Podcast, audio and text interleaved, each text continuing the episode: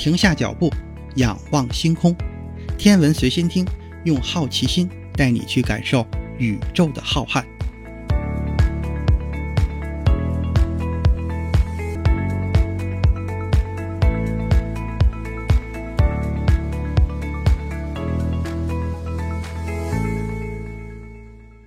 心如宇宙大，世界全装下。本节目由喜马拉雅独家播出。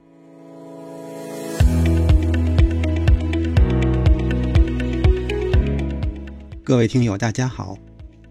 在太阳系中存在着很多潮汐锁定的现象，最常见的例子就是地球和月球、火星和火卫一、冥王星和冥卫一，就是卡戎。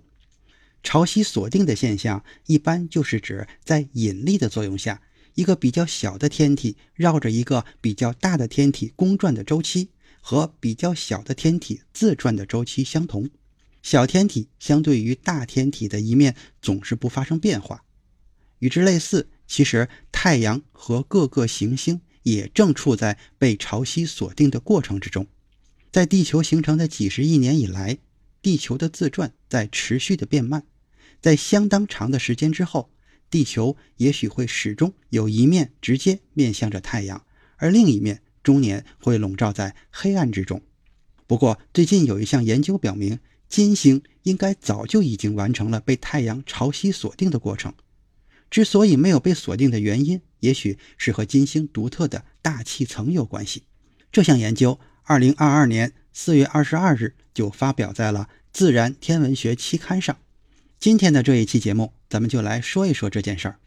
通过对不同行星的观测。我们通常把行星大气视为一层轻薄的、几乎不与固体行星相互作用的层状物，但是这种说法对于金星的大气来说可能并不是这样。金星的大气是构成行星的重要组成部分，甚至可以说它直接影响着包括金星自转在内的一切。目前金星的自转周期是二百四十三个地球日，而金星的大气每四个地球日就围绕金星旋转一周。金星的大气与金星的表面存在着强大的相互作用，这种作用就起到了减慢金星旋转，同时抑制太阳引力的作用。由于自转的缓慢，金星具有极高的气温，平均气温可以达到四百八十二摄氏度。在这个温度下，可以让金属铅都融化，这与地球的情况非常不同。站在金星的表面，可以用赴汤蹈火来形容。太阳辐射到金星的能量几乎全部都被金星的大气所吸收，并且由于超温室效应，金星的大气又抑制了热量向宇宙中散逸。这两个因素共同导致了金星的高温。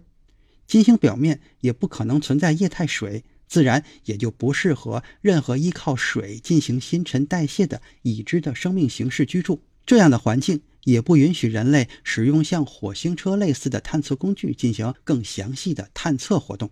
以目前科学家得到的数据来说，还不清楚超温室效应的形成是否与金星目前的这种半潮汐锁定状态有关。研究这个问题不仅对研究金星很重要，对于未来詹姆斯韦伯望远镜观测系外行星目标也很关键。詹姆斯韦伯望远镜的多数目标行星都距离它们的恒星很近，甚至比金星距离太阳还要近，因此很有可能已经处在潮汐锁定的状态。由于人类还没有亲自考察过系外行星，在电脑建模时考虑行星潮汐锁定带来的相关效应是很重要的。研究金星可以让我们对其他类似的系外行星更好地建立模型。之前的许多行星模型都是基于地球的性质建立的。而金星的状况与地球截然不同，在建模的时候同样需要考虑。除此之外，研究导致金星超温室效应的因素，或许也有助于我们预测和控制地球未来的气候。从根本上来说，研究金星可以让我们更好地理解地球。今天的天文随心听就是这些，咱们下次再见。